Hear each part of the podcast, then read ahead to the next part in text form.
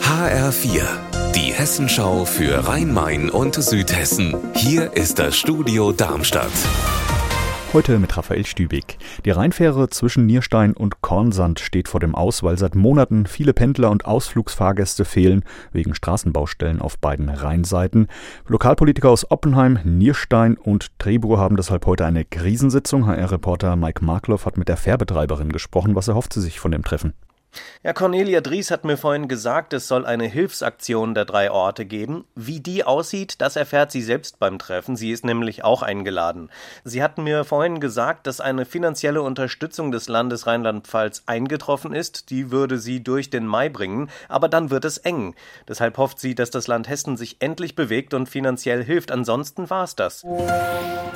Inflationsausgleich plus Lohnerhöhung von zweieinhalb Prozent, das fordert die Ärztegewerkschaft Marburger Bund für alle Klinikärzte. Es ist bereits der dritte Warnstreiktag, betroffen heute unter anderem das Klinikum Darmstadt, das Sana-Klinikum Offenbach und das Klinikum in Frankfurt-Höchst. HR-Reporter Lars Hofmann, was hat das für Auswirkungen?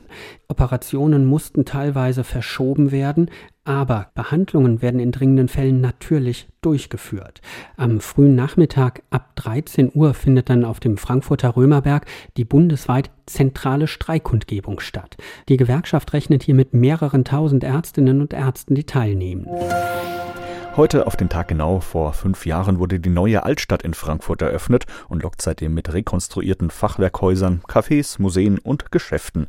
HR-Reporter Tobias Lübben. Funktioniert denn dieses, ich sag mal, Disneyland-Prinzip, also der Nachbau alter Schönheit?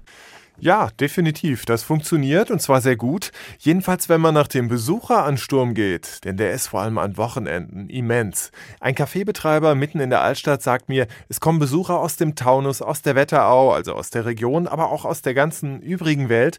Aber nicht nur das, es kommen auch Frankfurter, sagt er, denn der Ort hat schon eine gewisse Magie entfaltet mit dieser Kombination aus Alt und Neu. Unser Wetter in Rhein-Main und Südhessen. 18 Grad sind es aktuell in Nidderau im Main-Kinzig-Kreis und 19 Grad in Rheinheim im Landkreis Darmstadt-Dieburg. Dabei ist der Himmel am Nachmittag meist stark bewölkt und gegen Abend zieht auch verbreitet Regen auf. Auch morgen wird es überwiegend grau mit Schauern bei maximal 19 Grad. Ihr Wetter und alles, was bei Ihnen passiert, zuverlässig in der Hessenschau für Ihre Region und auf hessenschau.de.